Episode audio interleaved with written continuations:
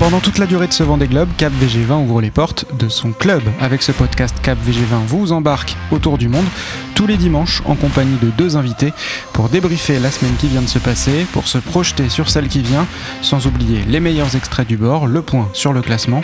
Et dans cet épisode du Club VG20, vous entendrez ça. C'est comme une zone clairement foireuse. Yannick Bestaven, il a perdu toute son avance. Ça y est, tout est à refaire. Louis Burton a pris les commandes. Louis, bah non, évidemment, j'ai pas vu venir le truc. L'autre perve de la semaine, c'est celle de Boris Herman. C'est bien installé sur le, dans le trio de tête, quoi. Logiquement, avec ses grands foils, euh, il devrait être le plus rapide. C'est joli à voir, j'ai envie de dire.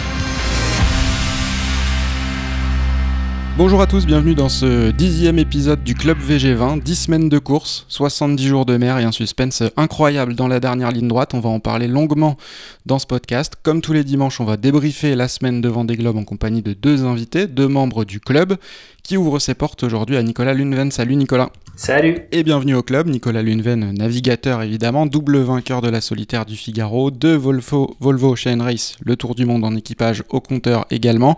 Pas encore devant des globes, mais j'imagine que c'est dans un coin de ta tête.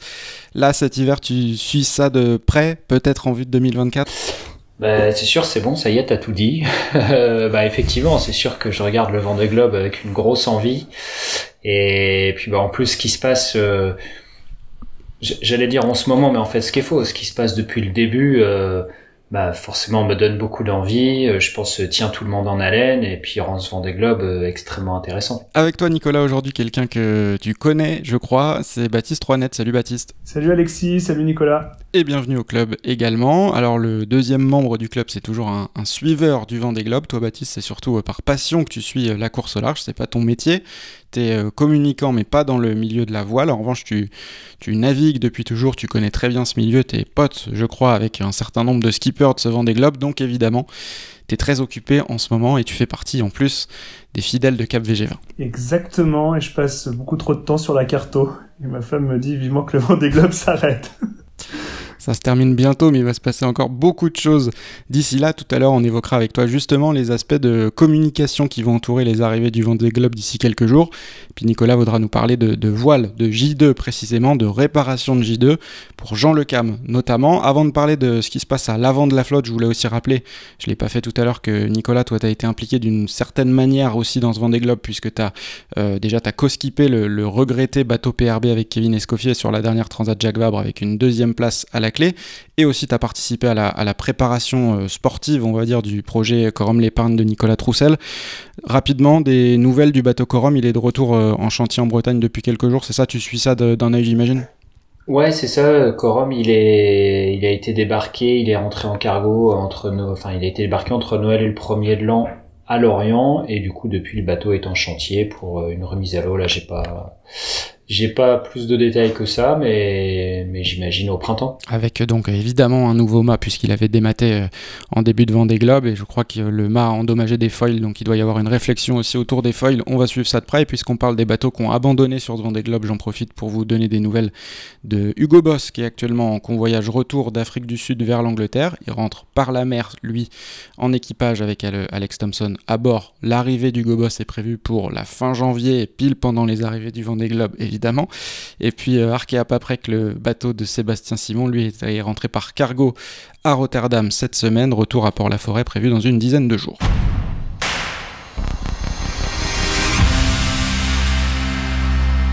Alors on va commencer par parler de ce qui se passe euh, à l'avant de la flotte, et il s'en passe des choses. La semaine dernière on voyait un trio se dégager, euh, là ça y est, tout est à refaire. Le leader de samedi dernier est même sixième aujourd'hui, Yannick Bestaven, même si tout ça est évidemment très très serré. Au pointage de 18h on a donc ce samedi 18h, un nouveau leader. Pour la première fois depuis le début de ce Vendée Globe, Louis Burton a pris les commandes de la flotte juste devant Charlie Dalin sur Apivia. Juste derrière, on a en embuscade Boris Herman et Thomas Ruyant.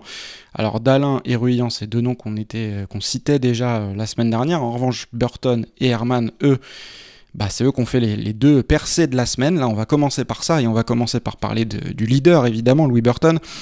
La semaine dernière, on parlait de sa remontée, mais là, elle s'est complètement confirmée. 11e il y a deux semaines, 5e il y a huit jours, et désormais leader. Euh, tu l'avais vu venir, ça, Nicolas? Euh, non, je suis pas devin, donc euh, évidemment je l'avais pas vu venir. Surtout que si on se replace juste quelques jours en arrière, euh, le week-end dernier, enfin on va dire peut-être un tout petit peu plus avant que le week-end dernier, mais fin de semaine dernière, euh, on avait quand même un Yannick Bestaven qui avait jusqu'à 450 000 d'avance, qui était Oui, c'était le jeudi soir, effectivement. voilà, ce qui était colossal. Euh, parce que depuis le début de ce Vendée Globe, il n'y avait pas eu autant d'écart entre le leader et ses poursuivants, et en plus, bah, je veux dire que plus plus le temps passe, plus on est près de l'arrivée. Donc on se dit bon bah voilà, il a passé le Cap Horn, il est le, il était le long de, enfin dans l'Atlantique Sud, euh, et on pouvait imaginer. euh, et j'imagine que surtout lui l'imaginait que bah que ça y est, que c'était parti pour lui, qu'il avait plus qu'à aller euh, faire un virement de bord dans l'anticyclone de Sainte-Hélène et puis euh, et puis choper les alizés juste au-dessus et puis c'est et puis filer avec sans doute encore un petit peu plus d'avance dans les alizés. Mais en fait, ça a été un peu plus compliqué que ça pour lui. Parce que la météo euh, bah, est ce qu'elle est, hein, on le sait que c'est pas une Avec science ce, exacte. ce poteau noir du sud, comme on l'a appelé cette semaine. Effectivement, tu l'appelles euh, poteau noir, on n'en est pas très très loin, c'est c'est pas aussi euh, complexe d'un point de vue météo, mais bon, le résultat pour un navigateur, c'est que c'est quand même une zone clairement foireuse, et que pour Yannick Bestaven, il a perdu toute son avance, et pire que ça, puisque maintenant il est il est sixième au classement. Mais bon, les écarts sont encore euh, faibles, et il peut se passer pas mal de trucs. Et sur Louis Burton, du coup, qui a pris euh, ce, ce fauteuil de leader à, à- Yannick Bestaven en une semaine. Ouais, bah, du, oui, pardon, du coup, c'est vrai que je réponds pas à ta question, pardon, et c'est vrai que, c'est vrai que Louis, bah non, évidemment, j'ai pas vu venir le truc. Maintenant, si on analyse ce qui, ce qui s'est passé, c'est que déjà, Louis, c'est son troisième Vendée Globe, si je dis pas de bêtises, donc il commence à avoir pas mal d'expérience. Il a un bateau qui est le bateau vainqueur du dernier Vendée Globe, euh, Banque Populaire aux mains d'Armel Lecléache. Mais bon, la, la réalité, c'est que bah, son Vendée Globe, euh, je pense que j'ai envie de dire, il le veut vraiment parce qu'il a eu des soucis dans les mers du Sud. euh, et, et depuis, bah, je pense que il y a des ailes qui lui qui lui sont poussées parce que euh, il fait euh, une super navigation, c'est très limpide, des belles trajectoires, il va très vite. Quand il a fallu un peu charbonner dans des conditions euh, un peu compliquées, euh, il n'a pas hésité à, aller au charbon pour mener son bateau tambour battant à part des problèmes qu'il a eu et qui semblent être résolus, on a l'impression qu'il a un bateau qui a l'air d'être en bon état. A priori, il n'a pas fait mention de soucis de voile, ni de foil. Et bah, le résultat, c'est que ce soir, il est en tête avec une remontée euh, bah, qui fait depuis, j'ai envie de dire, depuis la Nouvelle-Zélande. Donc c'est c'est joli à voir, j'ai envie de dire. Baptiste, sur Louis Burton, pour trahir euh, ce qu'on se disait juste avant l'enregistrement, on, on se disait, s'il le fait, c'est quand même énorme. hein. Ouais, s'il le fait, c'est énorme. Et euh, comme il a pas beaucoup, euh, peut-être, il était un peu moins visible que d'autres concurrents euh, sur euh, l'avant-saison. Je pense qu'on a un peu oublié. Faut pas oublier qu'au dernier Vendée Globe, je crois qu'il fait septième. Hein. Tout à fait. Euh, et c'était déjà euh, un peu une surprise entre guillemets. Euh, donc je pense que voilà. Et puis l'attaque, hein, j'ai l'impression qu'il sur ses polaires. Je regardais là euh, sur 24 heures, il fait 450 000. Charlie, il en fait 409. Donc il cravache quoi. hein. Je vais pas tarder à ressortir le tweet dans lequel je l'avais mis parmi mes favoris et, auquel personne n'y croyait. Euh, Burton, très impressionnant cette semaine. L'autre perf de la semaine, c'est celle de Boris Herman. Il était huitième euh, au moment de- du dernier épisode. Là, il est troisième. Et par exemple, par rapport à Bestaven, là, c'est vraiment énorme. Il a repris entre, il a repris quasiment 900 000 par rapport à Yannick Bestaven sur une semaine. Baptiste, j'ai lu tes, tes analyses sur Twitter. Tu crois beaucoup au potentiel de, de l'allemand dans la dernière ligne droite et de ses grands foils. Ouais, je suis pas technique j'ai pas le, le background de Nico, mais euh, ouais, j'ai l'impression qu'il a un bateau en bon état et logiquement avec ses grands foils, euh, il devrait être le plus rapide que je pense euh, Louis Burton et, Charlie, même si Charlie est quand même assez rapide. Après, euh, je pense qu'ils ne disent pas tout et voilà, mais en tout cas, je pense que euh, on- il était euh, 7 8e, 6e et puis doucement là dans la semaine, il est remonté et puis là, il s'est bien installé il s'est bien installé sur le dans le trio de tête quoi. Et surtout, euh, à la différence de, de Louis Burton et de Charlie Dalin, euh, il a 6 heures hein, de compensation. Mhm. Donc, euh, bon, c'est encore tôt pour faire des calculs, mais euh, voilà, c'est pas négligeable. Oh, on Bah, c'est sûr, quand même, t'inquiète pas. Il a 6 heures à sortir, enfin c'est pas 6 heures à sortir, c'est il aura de toute façon 6 heures qui vont sortir en sa faveur euh, quand il aura franchi la ligne d'arrivée. Et effectivement, il a un bateau qui est assez performant. Alors tu disais, on sait certainement pas tout, c'est vrai, mais sauf que compte, a priori concernant Louis Burton et Boris Herman, ça semble être deux skippers qui ont plutôt fait partager leur course. Hein. Euh, Louis, euh, dès qu'il avait des soucis, on le savait. Boris, euh, euh, bah, peut-être un petit peu peut-être qu'il a eu un peu moins de soucis aussi mais quand il a eu des soucis de grand voile juste après le Cap Horn euh, bah on l'a su. Je crois qu'il y avait eu d'autres trucs où il avait eu des soucis je me souviens de lui je sais plus trop à quel sujet mais enfin globalement c'est deux skippers qui ont plutôt partagé leur aventure et un peu leur mésaventure quand il y en a eu. Donc euh, il a pas l'air, il a l'air d'avoir un bateau plutôt en état, parce que sa grand voile, a priori, il a réussi à bien la réparer, sinon il tiendrait pas ces moyennes-là. Et c'est vrai que si ça tient jusqu'au bout, on sait que Apivia, euh, lui pour le coup, on a assez peu d'informations. Alors on avait eu l'info sur des histoires de son histoire de cale de foil dans les mers du Sud. En fait, Charlie l'a communiqué cette semaine, euh, je l'avais partagé avec Alexis, où il disait que globalement son foil, ouais, il pouvait pas en faire grand-chose et que quand le bateau avait un certain angle de gîte, ça appuyait un peu et ça faisait effet, mais sinon, globalement, j'ai pas l'impression que ça appuie comme ça devrait appuyer, quoi. Et après, il y a un point juste pour, euh, pour, pour faire le parallèle tout à l'heure avec Louis, hein, et je pense que, même moi, mais globalement, le grand public, euh, personne connaît vraiment euh, Boris Herman, et je regardais un peu, il a quand même fait 5 Cap Horn. C'était son cinquième Cap Horn. Oui. Et en fait, il a une énorme expérience et il a beaucoup navigué, et surtout, il a terminé, je crois, quasiment toutes ses courses avec, avec son bateau. Hein. Plein de supports différents, oui, tout à fait. On le connaît moins aussi parce qu'il a passé euh, à peu près zéro jour sur le village départ et que par rapport aux médias, c'était pas tout à fait facile de le joindre notamment, mais euh, ça pourrait être d'ici quelques jours le premier vainqueur étranger d'un Vendée Globe et ça mine de rien c'est pas pas complètement anodin, ça fait longtemps qu'on attend de savoir qui pourrait être le premier vainqueur étranger du Vendée Globe. Ça sera peut-être un Allemand pour la première participation d'un Allemand. Euh, on continue peut-être à dérouler la flotte. On a parlé de Charlie Dalin. Il y a aussi Thomas Ruyant qui est toujours quatrième et qui est un peu dans la même situation d'ailleurs que, Charlie Dalin avec ses problèmes de, de foil bâbord. Ça veut dire que quand ils sont, euh, et ça va être encore beaucoup le cas euh, tribord à mur avec le vent qui vient de tribord, ils sont en appui sur ce foil bâbord endommagé et pour Apivia et pour Linged Out séquence pas forcément euh, favorable pour eux qui va venir encore pour un moment. D'ailleurs, Thomas Ruyant en, parlait de manière assez transparente là aussi pour le coup euh, ce week-end. Il disait que c'était un peu difficile de voir les bateaux euh, en pleine possession de leurs moyens aller plus vite que lui. Et d'ailleurs, il précisait que son foil coupé presque ça l'handicap plus qu'autre chose parce qu'il y a une traînée dans l'eau. Euh, Nicolas, ça peut être euh, rédhibitoire dans un sprint final, ça va être un sprint bah, final maintenant. Oui, parce que je pense que l'un comme pour l'autre, euh, ils ont quand alors ils ont un, on va dire effectivement un peu un peu le frein à main qui reste serré avec ses soucis de, de foil et je pense pire que ça, ils ont quand même une épée de Damoclès au-dessus de la tête parce que évidemment je suis pas à bord du bateau et je suis pas dans la dans les petits secrets des équipes et des communications avec ces bateaux-là. Mais c'est possible que leur problème s'aggrave. Enfin, quand on voit la photo d'Apivia euh, avec le foil qui tient avec des bouts, enfin, je, je veux, je, alors non seulement j'imagine qu'en termes de performance, c'est que c'est quand même pas terrible, mais là, une fois qu'ils vont avoir passé le poteau noir, ils vont se retrouver au reaching assez serré. Euh, donc ça veut dire avec un appui conséquent et le bateau souvent gité, donc ça veut dire avec pas mal de charges et de contraintes dans le foil. quand tu vois la photo du bateau avec le foil qui tient avec des bouts, tu te dis euh, comment ça va tenir? Et puis quant à Thomas Ruyant, il a effectivement donc son foil qu'on avait vu qui était quand même une image assez incroyable de le voir en équilibre avec son harnais euh, euh, en train de couper son foil à la scie sauteuse. Euh, donc j'imagine qu'il n'a pas réussi à faire un travail d'orfèvre et que la traînée de la partie coupée doit pas être euh, dingue. Euh, en plus, bah pareil, s'il a été obligé de couper sans foil, c'est parce qu'en fait il avait des soucis, euh, bah, il avait entendu des craquements et qu'il avait des soucis de structure sur le foil qui risquaient de se casser plus. Donc encore une fois, quand il va se retrouver dans les alizés de l'Atlantique Nord, ça risque d'être encore malheureusement une épée de Damoclès. J'espère qu'elle restera à sa place et qu'elle s'enfoncera pas plus, mais euh, donc il y a ça. Et puis pour Thomas il y a aussi euh, je sais pas où est-ce qu'il en est mais au début de course il a eu pas mal de soucis avec euh, avec des hooks de voile d'avant.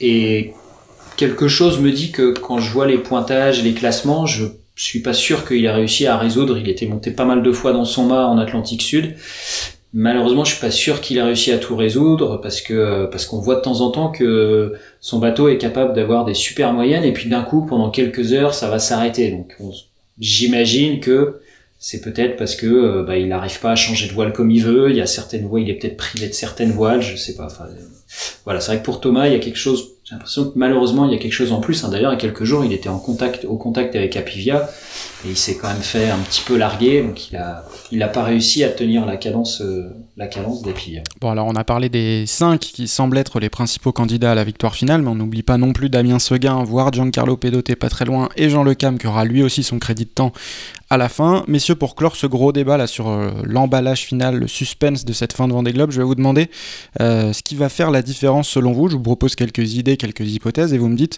ce qui sera selon vous le facteur X entre l'équateur et les sables. D'abord, il y a le poteau noir que la tête de flotte euh, n'a pas encore abordé au moment où on se parle, et on n'est jamais à l'abri d'une mauvaise surprise là-dedans, mais ça, on va être fixé dans les heures et les jours qui viennent aussi l'état des foils dont on a parlé, l'état des voiles dont on reparlera aussi un peu plus tard, euh, l'état de fatigue, le mental après 70 jours, éventuellement d'ailleurs la quantité restante de, nourriture à bord, ou bien est-ce que tout va se jouer sur les bonifications? Donc en gros, météo, état du bateau, état du marin. J'espère, et j'espère entre guillemets pour le grand public et pour la compréhension de la voile que euh, on n'aura pas, un, faut croiser les doigts, mais qu'on n'aura pas un podium qui sera modifié via euh, via les compensations parce que les gens vont pas comprendre et euh, les médias vont, euh, je pense, on en parlera tout à l'heure, mais valoriser peut-être le premier qui passera la ligne et pas euh, celui qui aura peut-être officiellement gagné. voilà. Après, je pense que la course n'est pas finie. Il faut se rappeler qu'il y a plein de Vendée Globe. Alors maintenant, les qui sont monotypes et les masses sont monotypes, mais on a quand même eu plein d'histoires où Jean-Pierre dit qu'il perd sa quille au large dans le golfe de Gascogne. Catherine Chabot il y a très longtemps, ou même euh, Bilou et, euh, ou même Guimau, je crois qu'il avait fini sans qui. Donc je pense qu'en fait, euh, tant qu'ils seront pas peut-être 100 ou 200 000, parce qu'ils peuvent finir avec beaucoup de vent, je pense que c'est loin d'être fini et on n'est pas encore à l'abri de, de surprises. Et j'espère que ce sera plus des bonnes surprises que des mauvaises surprises. Nicolas, le facteur X du dernier, du, des derniers 10 jours là? Bah ouais, bah, je, je, je, vous rejoins et Baptiste, je te rejoins sur ce que tu dis, mais j'ai même encore envie de rajouter un truc, c'est que très souvent dans les Vendée Globe qu'on a connus euh, euh, jusqu'à maintenant, la remontée de l'Atlantique, c'était soit un leader qui avait beaucoup d'avance, soit éventuellement un duo du coup ça devenait du marquage. Euh, enfin, on se souvient notamment les deux derniers Vendée quand c'était Armel ou François Gabard. En fait, ils étaient deux et, et, au final, bah, celui qui est devant fait du marquage et entre guillemets, il calibre un peu. Euh, euh j'aimerais dire, il calibre un peu sa carbu en fonction de l'écart qu'il souhaite maintenir avec celui qui est derrière. Et puis c'est voilà, c'est vraiment du marquage euh, stratégique et météo et, puis s'il faut remettre un petit peu de charbon il remet un peu de charbon donc ça va. Là c'est complètement différent et c'est pour ça que j'appuie vraiment ton propos Baptiste c'est qu'il n'en est pas à l'abri. Il leur reste quand même un paquet de distance à faire et il leur reste euh, je pense au moins 10 jours de mer euh, voire un, enfin, peu plus que 10 jours. Et ça malheureusement ça peut ça ne peut apporter que des mauvaises nouvelles ce que je raconte. Donc des des, des, des surprises et en l'occurrence mauvaises surprises et des chamboulements on n'est pas encore euh, on n'en est pas à l'abri, je pense. Qui dit flotte serrée dit euh, prise de risque, et qui dit prise de risque dit euh, potentiellement de la casse. Quoi. Exactement. Et il y a aussi un facteur, hein, au final, euh, il y en a pas mal qui ont tapé dans l'Atlantique Sud, hein, au large du Cap Lewin, mais tu peux encore taper quelque chose avec ton foil. Hein. donc on n'est pas à l'abri aussi de ce genre de, de mésaventures. Avant de développer les thèmes qu'on a choisis chacun euh, cette semaine, c'est l'heure de l'entracte. On va comme d'habitude entendre les meilleurs extraits du bord de la semaine. Chacun a, son lot de galères, mais le tout c'est de les prendre avec le sourire, comme Benjamin Dutreux, Clarisse Kremer, Stéphane Le Diraison. Et puis au milieu de tout ça, il y a aussi des passages de, de Cap Horn, encore cette semaine, notamment Manuel Cousin. Bon bah là il est 4h du mat, ça fait trois fois que je change de voile. Euh, j'ai l'impression qu'il y a quelqu'un qui joue avec le, bouton du ventilo là. si, euh, si c'est le cas, merci d'arrêter de jouer avec le ventilo. Parce que le vent qui tourne à droite, à gauche, qui monte, qui baisse. Euh, non merci. Je suis passée de par tous les stades aujourd'hui, mais c'est quand même une belle satisfaction d'avoir réussi à réparer. Et puis, si ça tient pas, bah, j'aurais tout donné et j'aurais pas laissé les bras. Donc ça c'est chouette. Et on est en train de, de passer notre, euh, notre premier caporne. Donc ça y est, je suis, euh, je suis capornier. Donc je suis tellement, tellement content, c'est plein d'émotions. C'est, euh, il y a plein de choses qui reviennent, qui, ressurgissent. Et c'est un moment, un moment extraordinaire. J'ai du mal à, j'ai du mal à y croire. Ça y est, je suis sorti de cette super dépression du Pacifique. Un petit peu l'impression de d'être sorti de, des flammes de l'enfer. Et pour fêter ça, j'ai appelé une copine Je lui ai demandé d'écrire une petite chanson. Je vais écouter.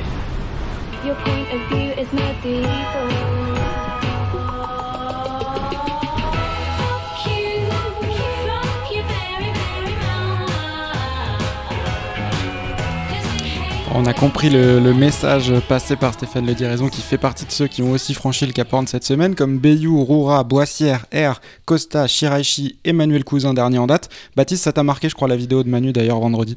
Ouais, je le connais pas du tout. Euh, en fait, ce qui est remarquable, alors après, euh, Clarisse, c'est pareil, hein, il y a 2-3 ans, euh, elle faisait la mini transat, mais Manu Cousin, il était cadre commercial dans une boîte, et là, il passe son Cap Horn, et je trouvais que dans les vidéos, c'était un des plus émouvants. On sentait qu'il était, euh, voilà, c'était un peu le voyage de sa vie, qu'il avait accompli son son rêve de son rêve de, de gamin peut-être.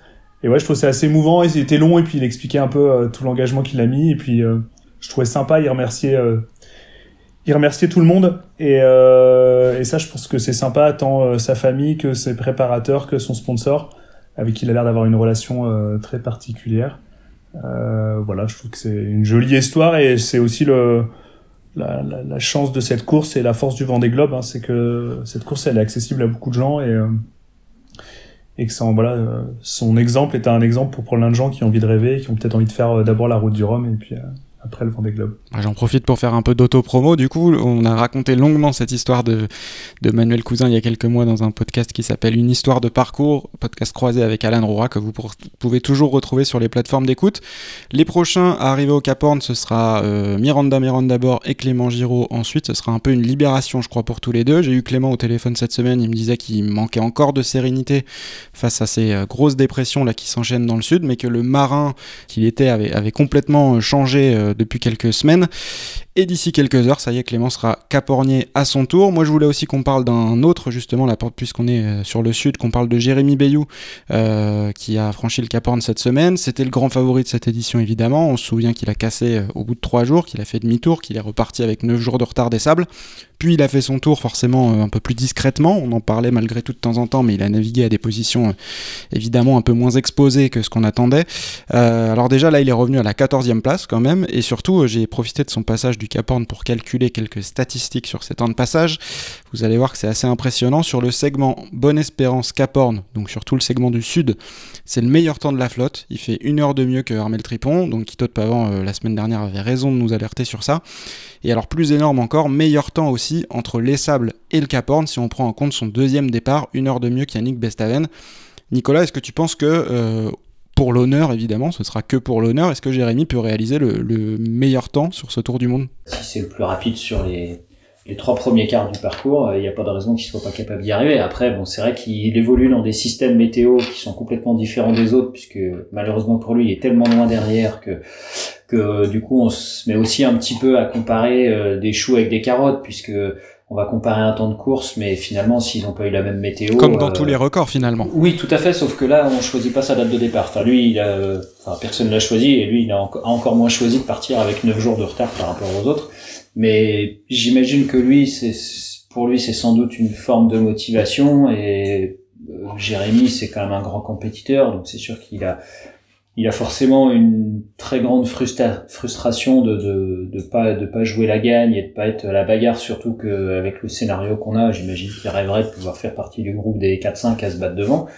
Après coup, il sera sans doute très fier de lui, comme l'Occitane d'ailleurs, puisque tu disais que le meilleur temps c'était Jérémy, mais que c'était juste derrière l'Occitane pour les mers du Sud. Donc euh, c'est, ça fait partie de, du, du vent des globes. Alors c'est sûr que c'est ingrat, c'est dur, c'est comme ça, mais en tout cas c'est, sinon ce serait pas aussi magique euh, si c'était si facile.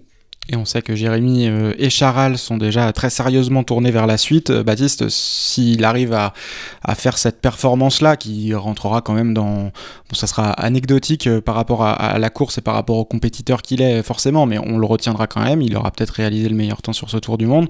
Et pour préparer le Vendée Globe 2024, parce qu'il en est déjà question, ben voilà, il partira sur, sur cette base-là en tout cas.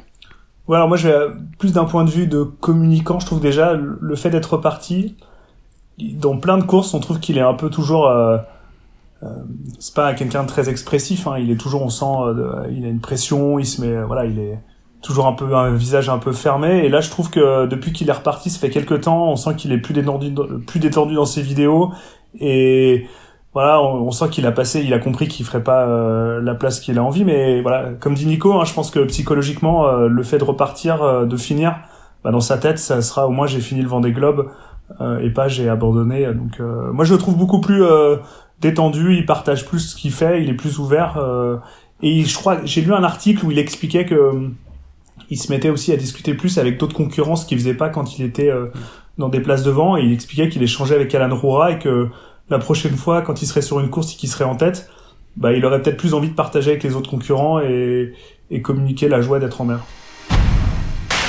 Nicolas, je me tourne maintenant vers toi pour parler d'un autre personnage emblématique de cette édition, c'est Jean Le Cam. Tu voulais nous parler de sa, de sa réparation du début de semaine sur le J2, donc une voile d'avant euh, très importante, et euh, une réparation sur un J2, c'est une opération pas anodine. En fait, il y a quelques jours, euh, je sais pas si vous avez vu cette vidéo, mais Jean est monté dans son mât, donc on le voit qu'il se filme, euh, il se filme dans son mât. D'ailleurs, on voit que ça a pas l'air évident. Bon, il a, je crois qu'il a 61 ans, Jean Le Cam. Euh, donc euh, se faire une ascension comme ça en mer, euh, tout seul dans son mât d'Imoca. Euh, déjà, moi qui ai pas 61 ans, euh, je pense que c'est quand même une épreuve. Je pense que pour lui, ça l'est forcément. Et bon, bref, donc je, je vois cette vidéo de Jean qui est dans son mât, et quelques jours après, hein, peut-être le lendemain ou deux jours après, je vois une autre vidéo de lui où il est en train de réparer le J2. Donc je sais pas si vous avez vu ces deux vidéos. Donc il y a le J2 qui est en vrac dans le cockpit, et puis il y a J'imagine c'est la, enfin, je crois que c'est la tétière qui est à l'intérieur, donc il explique qu'il est en train de faire du collage euh, sur son J2. Sans doute que les deux, les deux opérations sont liées, parce qu'en fait le J2 euh, sur les IMOCA, en fait c'est une voile qui est fixe. Donc ça veut dire que, alors la première, enfin la, montée, l'ascension qu'on a vu en vidéo était peut-être pour aller détacher le lashing du J2. Euh, et en fait, c'est quand même une opération qui est colossale parce que c'est pas juste affaler une voile. Quoi. Ça veut dire qu'il faut dérouler la voile, il faut monter là-haut. Euh, une fois là-haut, il faut attacher, faut défaire le lashing de la voile, il faut l'attacher, faut attacher la tétière de la voile avec une drisse. Sinon, la voile se casse la figure toute seule sur le pont. Voilà, c'est quand même la galère, son histoire, quoi. Donc ensuite, faut se cogner la voile. Un J2, ça fait 100 mètres carrés, ça pèse, ça doit peser pas loin de 100 kilos. Euh, donc faut ramener la voile derrière, faut réparer, et après, faut refaire la même opération sans service. Faut ramener la voile devant, faut la réhisser avec une drisse, et une fois que la voile est en l'air, eh ben, faut remonter là-haut pour faire le lashing, et, euh, et ensuite redescendre. Enfin, donc, je, enfin, voilà, je sais pas si, si vous pigez, si vous visualisez le truc, mais c'est quand même un, enfin, voilà, c'est quand même une galère, cette histoire. Je dis chapeau. Alors on a un skipper avec nous, donc on parle un peu de technique forcément, et puis on a un communicant aussi, alors on va parler de com, Baptiste, euh, avec des arrivées qui approchent, on le disait, on serait peut-être aux alentours du, du 28 janvier, d'ailleurs je sais pas euh, si tu as des indications toutes fraîches euh, avec des routages, Nicolas, euh, peut-être euh, un peu Là, récents. j'ai des routages qui les donnent à peu près au niveau du Cap Finistère le mardi euh, 26, euh, enfin c'est même mardi ou mercredi, plutôt mercredi 27. Donc tu vois, quand tu dis que c'est le 28, effectivement, euh, on n'a qu'à dire fin janvier, euh, et puis c'est, puis on n'est pas très très loin de la réalité. Il faut qu'on prévoie nos billets pour les sables, c'est ça le problème. Ouais. Disons que d'ici 15 jours maximum, on sera au SAP pour suivre tout ça.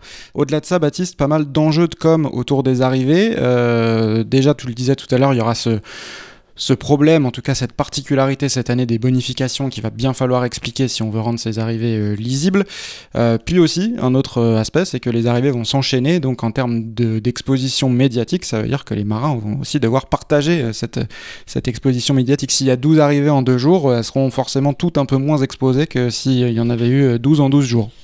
Ouais, tout à fait. Alors déjà, il y a un point qui, on a un peu de chance, c'est que on est à 69 jours de course. On aurait pu avoir des arrivées euh, la semaine prochaine, et euh, je pense que avec l'investiture de Joe Biden, euh, bah, on aurait, voilà, et on aurait beaucoup de parler de ça, et globalement, la voile serait pas passée dans un, second niveau, mais voilà, d'un point de vue communication globale. Après, oui, voilà, le faut espérer pour toutes les équipes de com qu'il y ait un peu d'écart entre les bateaux pour que chacun puisse prendre la part, la part du gâteau. Euh, J'ai aucun chiffre, mais voilà, je, je suppose que la dernière arrivée du Vendée Globe entre euh, Jean-Pierre Dick, Yann Eliès et Jean Le Cam euh, en trois heures, euh, bah, les journalistes ils peuvent pas s'occuper de tout le monde. Euh, et la grosse bataille hein, quand même pour les pour les, les gros annonceurs, c'est-à-dire les gros sponsors, hein, c'est de pouvoir faire comme n'importe quel sponsor, pouvoir faire de la télé. Donc voilà, donc j'espère qu'il y aura un peu de il y aura un peu d'écart pour pouvoir voilà chacun puisse puisse avoir sa part du gâteau. Après, je pense que voilà, je, le premier qui passera, quelle que soit la bonification derrière, il aura tous les 20 heures et toutes les chaînes d'infos en direct parce que bonification ou pas, ça reste quand même une aventure exceptionnelle euh, de finir en tête euh, le Vendée Globe. Et alors après, je prends le problème dans l'autre sens. Finalement, si le premier qui franchit la ligne d'arrivée, euh, par exemple, prenons un exemple concret, c'est Louis Burton.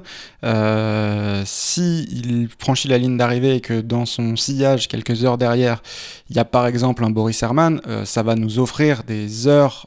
tu disais tout à l'heure que les bonifications, ça pouvait rendre la course illisible, ça peut la rendre aussi hyper excitante pendant quelques heures dans le final. Oui, ça peut la rendre hyper excitante et euh, je pense qu'il y a un point qu'il faut pas oublier. Hein. Sur cette édition du Vendée Globe, il y a eu très peu de grosses casses, euh, ce qu'on a pu avoir euh, dans d'autres Vendée Globe et la grosse exposition, c'était quand même le sauvetage de Kevin Escoffier avec Jean Le Cam.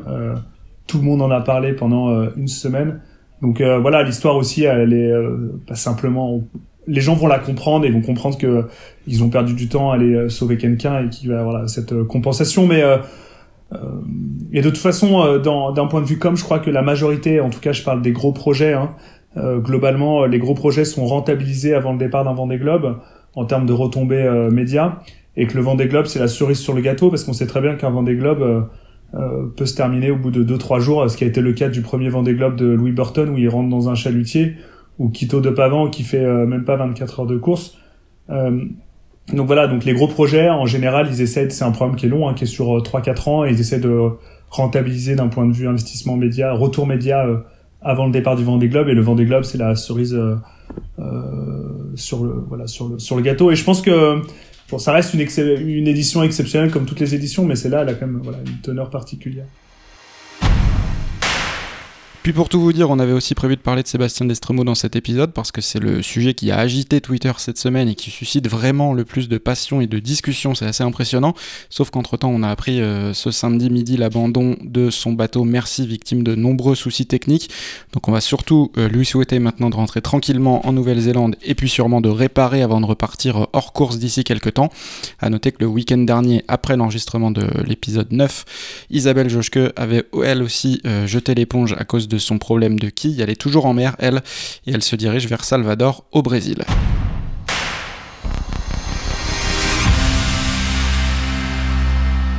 Allez, pour finir, c'est le moment qu'on attend forcément euh, tous chaque semaine, la séquence euh, pronostic. Vous allez nous dire tout ce qui va se passer dans la semaine qui vient. Mais avant ça, on va réécouter les prédictions euh, de la semaine dernière. C'était avec Kevin Saliou et Quito de Pavan. Je crois en la bonne. J'espère, je croise les doigts pour que Yannick euh, reste devant. Euh, et puis euh, Louis Burton qui, qui, devrait recoller aussi. Et j'espère éventuellement faire un petit podium. Allez, d'ici une semaine, il sera sur le podium. Qui est-ce que tu sors du podium là du coup Charlie Dalin, Thomas Rouillon ou Yannick Bestaven Ouais, Amstramgram, Charlie. Charlie 4. Donc on aurait un podium, si je récapitule, Bestaven, Ruyant, Burton. Je pense qu'effectivement il va y avoir un petit regroupement euh, un peu général, mais Yannick devrait rester devant avec euh, quelques dizaines de milles euh, d'avance. Moi je parie sur une cinquantaine de milles à l'équateur. À l'équateur, je pense qu'ils vont le passer dans une semaine. Le 16, ils seront à l'équateur. Et je pense effectivement que derrière, ça va un peu se regrouper et que Louis va, va s'emparer de la quatrième place euh, sans trop de difficultés. Et, je pense que Jérémy, il attend vraiment l'Atlantique pour, euh, pour mettre les watts. Quoi. Donc tu dirais que Jérémy passe devant Pip, Arnaud et Alan? Ouais, je pense au Warn, ou en tout cas, si c'est pas au Warn, ce sera juste après. Je pense aussi que, que effectivement Jérémy devrait les manger. Et puis eh ben, j'espère, j'espère que Pip, euh, maintenant qu'elle a réparé, elle va réussir à, à, rattraper Alan et, Arnaud Boissière. Vu ce qu'elle a fait jusqu'à maintenant, euh, vraiment, il y, a une vraie option. en tout cas, j'espère.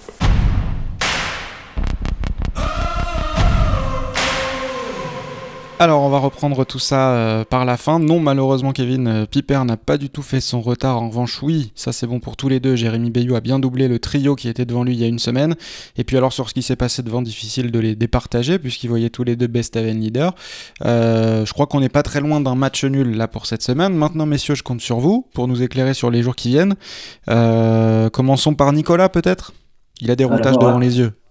En réalité, c'est qu'il faut pas faire de pronostic, puisque a priori, c'est quand même compliqué de, de voir juste. Hein. Donc, quand, quand on sait pas, vaut peut-être mieux se taire. Donc, euh, bon, écoute, euh, franchement, euh, là, euh, ils sont, enfin, je, je, quelque part, je, enfin, je réponds pas à ta question, mais ils sont tellement serrés que, euh, tu vois, dire que c'est Louis Burton, Louis Burton, il est en tête ce soir, ça va encore changer. Là, ils sont en train de faire une régate en Figaro, sauf qu'il leur reste plus de 15 jours de mer, donc tu vas voir ça pendant 15 jours. Donc, donc je pense que effectivement on sait que. Je te confirme, t'as pas répondu à ma question. Non, j'ai pas répondu à ta question parce que forcément quand je vais y répondre, je vais forcément dire une bêtise. Donc euh, j'ai envie de mettre une petite pièce sur euh, Louis Burton et et Boris Herman qui semble avoir des bateaux en, en état de marche sans doute un petit peu euh, un petit un, enfin un petit peu meilleur état que Apivia et Linked Out. Et également, je pense des skippers qui ont un moral surboosté parce que du coup ils ont tous les deux fait une, une belle remontée, ils ont aussi essuyé leur lot de galère comme tous, mais du coup euh, je pense qu'il y a 10 jours ou même 8 ils s'attendaient pas à se retrouver là, donc j'imagine qu'ils ont un moral euh, qui, est, qui, est, qui est au top et que ça va sans doute euh, les, les motiver et les tenir pour, euh, pour aller comme ça jusqu'au bout. voilà. Donc Burton Herman à l'avant pour Nicolas Lenven. Euh, Baptiste, de ton côté, comment tu vois la lutte euh, aux avant-postes? Je vous demanderai un peu un, autre pronostic ensuite sur ce qui va se passer peut-être plus en arrière, mais déjà sur euh, la lutte à l'avant. Alors moi, je, voilà, je dirais, allez, on va se mouiller un peu, je dirais Boris Herman, Louis Burton, Charlie Dalin. pourquoi Boris Herman? Bon, un peu comme Nico, ce qu'on évoquait tout à l'heure, hein, il a un bateau en bon état. Après, je pense que ça ferait un un grand bien au vent des globes. Il parle parfaitement anglais, il parle, il est allemand, il parle français. Donc euh, une exposition médiatique euh, qui sera euh, amplifiée. Bon, Baptiste a pris des risques, du coup je vais me retourner vers Nicolas pour avoir un ordre. Boris, Louis, qui sera en tête la semaine prochaine Ah, tu veux un ordre? Eh ben écoute, je dirais allez, je vais dire Louis. Comme ça, je vais pas dire comme Baptiste. Comme ça, on aura quand même, quand même quelque chose pour vous départager la semaine dernière, la semaine prochaine. Exactement. Est-ce que un peu plus loin euh, dans la flotte, Nicolas, tu vois quelque chose d'autre, un, un, coureur à suivre, une position à suivre, un passage peut-être d'équateur ou de Cap Horn pour quelqu'un? Alors moi, du coup, je vais, je, je vais continuer plus et plus sur le côté coup de cœur. Euh euh, je verrais bien Jean Le Cam parce que je pense que là il a été un peu ralenti euh, parce que son histoire de J2 là dont on parlait tout à l'heure, je pense que ça veut dire qu'il a quand même euh, navigué sans J2 pendant un moment donc je sais pas s'il avait besoin de cette voie là, il a été obligé de forcément à moitié d'arrêter le bateau pour monter au moins deux fois dans le mât. Donc du coup là il est un peu décroché. Je verrais bien Jean nous faire une Jean Le Cam, c'est-à-dire que dans l'Atlantique Nord quand va falloir contourner l'anticyclone des Açores et les vents faibles avec les routages qui font euh, bah, qui faire le tour de la paroisse. Je vois bien notre Jean Le Cam euh, s'il arrive à faire son, vieux singe et à, traverser l'anticyclone un peu mieux que les autres et et puis derrière avoir en plus 16 heures de bonification et ben voilà ça c'est un petit un petit coup de cœur et puis après pour plus loin dans la flotte écoute j'ai pas euh, je... Ah, tu, tu, peux prendre deux minutes de plus. Je vais me tourner voilà. vers Baptiste Roinet. Il a, il a bien un pronostic à nous donner supplémentaire. Euh, bah moi, il y en a un, je trouve qu'on n'a pas beaucoup parlé, euh, qui plutôt est dans la communication, dans la joie de vivre. C'est notre ami italien euh, Giancarlo Pedote. Euh, le roi de la pasta. Hein. Chaque fois, il nous fait des petites vidéos quand on le voit cuisiner avec euh, ses pâtes et son parmesan. Bah, il est pas très très loin derrière. Euh, il a un bateau qui a le même potentiel que Yannick Pestaven et Louis Burton. Hein. C'est euh, la même génération. Et donc, je pense qu'il a un voilà. Et s'il a un bateau en bon état, il peut aussi, euh, en étant un peu derrière, euh, avoir des opportunités. Euh. Logiquement, il devrait peut-être attraper Damien Seguin qui est un peu devant. Après, ça ferait une jolie arrivée d'avoir les trois bateaux à dérive, les trois copains qui se sont pas lâchés depuis l'Atlantique Sud. Benjamin Dutreux, Jean Lecam et Damien Seguin de faire une arrivée euh, un peu groupé. Mais voilà, Giancarlo, je pense que euh, il peut avoir, euh, voilà, il n'est pas tout prêt, hein, mais comme dit Nicolas. J'ai une question concrète à la Jean-Jacques Bourdin. Il est septième ce soir. Est-ce qu'il sera cinquième dans une semaine? Allez, disons oui. Très bien. Nico, est-ce que tu as eu le temps de trouver un, un autre cheval sur lequel miser? Bon, écoute, euh, oui, forcément, j'ai regardé et il y en a un, on n'en parle peut-être pas. Enfin là, en tout cas, on n'en a pas beaucoup parlé. Je trouve que c'est l'Occitane avec Armel Tripon qui, bah, si on en a un petit peu parlé tout à l'heure sur les temps de course dans les mers du Sud, euh, il a fait des, un super score. Donc pourquoi pas le voir recoller au peloton? Alors il a beaucoup de retard. Hein, il a. Est-ce qu'il peut reprendre Maxime Sorel dans la semaine Dans la semaine, je sais pas, mais peut-être d'ici l'arrivée. Hein, il a 500 000 de retard en gros euh, sur Maxime Sorel dis bah oui, c'est il peut tout à fait rattraper euh, Maxime euh, d'ici dans la semaine, je sais pas, mais d'ici l'arrivée.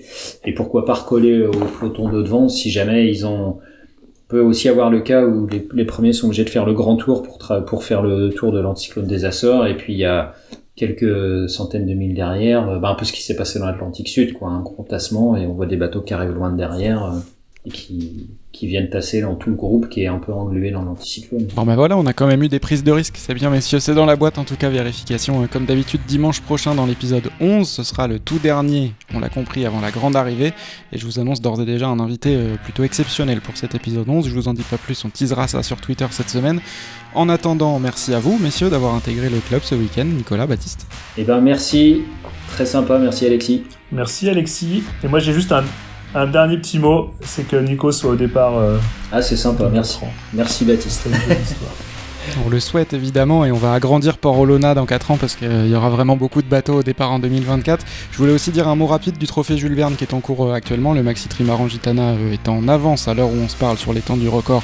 Et d'ailleurs, il a croisé la flotte du Vendée Globe il y a quelques heures après avoir franchi l'équateur. Et puis aussi, on en parlait la semaine dernière sur le Vendée Globe virtuel qui s'est terminé ce samedi matin. Victoire de Jean-Claude Goudon, alias Tigrou 2620, qui a bouclé son tour du monde, version Virtual Regatta, en 68 jours et 22 heures. Bravo à lui, et bravo aussi à Achille Nebou, qui se classe 72e, mais qui est surtout le premier des navigateurs professionnels. Voilà, c'est tout pour cette semaine. Ça a été un épisode très dense, c'est normal, on approche du but, donc il y a plein de choses à décrypter. Le suivi de la course, ça continue évidemment sur Twitter, le compte c'est CapVG20 et en podcast aussi tous les dimanches sur toutes les plateformes. Continuez à écouter mais aussi à partager, noter, liker, commenter. Merci au passage pour tous vos messages et rendez-vous pour le prochain épisode qui sera exceptionnel à plus d'un titre. À dimanche prochain.